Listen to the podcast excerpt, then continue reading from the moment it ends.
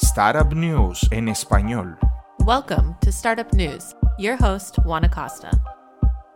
Desktop Metal, a company that produces hardware and software. Desktop Metal, una compañía que produce hardware y software para la fabricación masiva de piezas metálicas impresas en 3D, acaba de recaudar una serie E de 160 millones, liderada por Coach Disruptive Technologies, con la participación de otros inversionistas notables como Google Ventures, Panasonic y Tektronic Industries.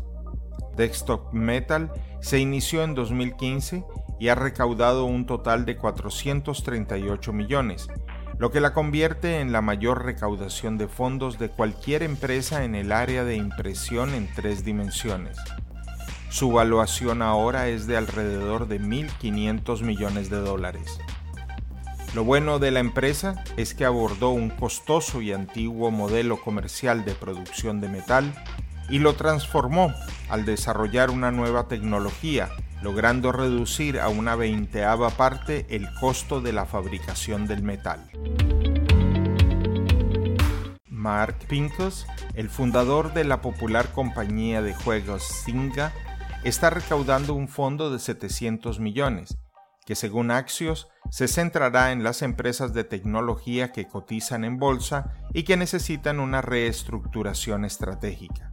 El fondo Reinvent Capital invertirá cantidades significativas en compañías de todos los tamaños en las que crea que pueden ayudar a reestructurar y orientarse en la dirección correcta.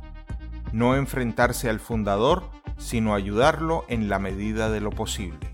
Se dice que Reid Hoffman, fundador de LinkedIn, es un asesor en el fondo e invierte 33 millones de su propio dinero.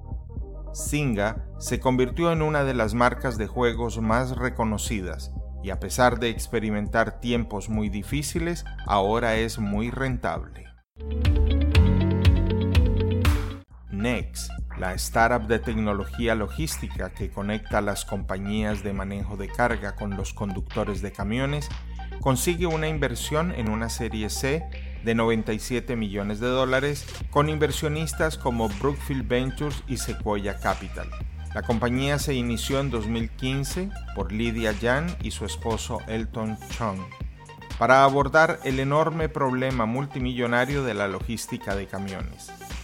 Jan dijo que el espacio logístico está más presionado que nunca, con más envíos que llegan a nuestros puertos que la capacidad que tienen de administrar esos volúmenes, tanto los almacenes como los camiones.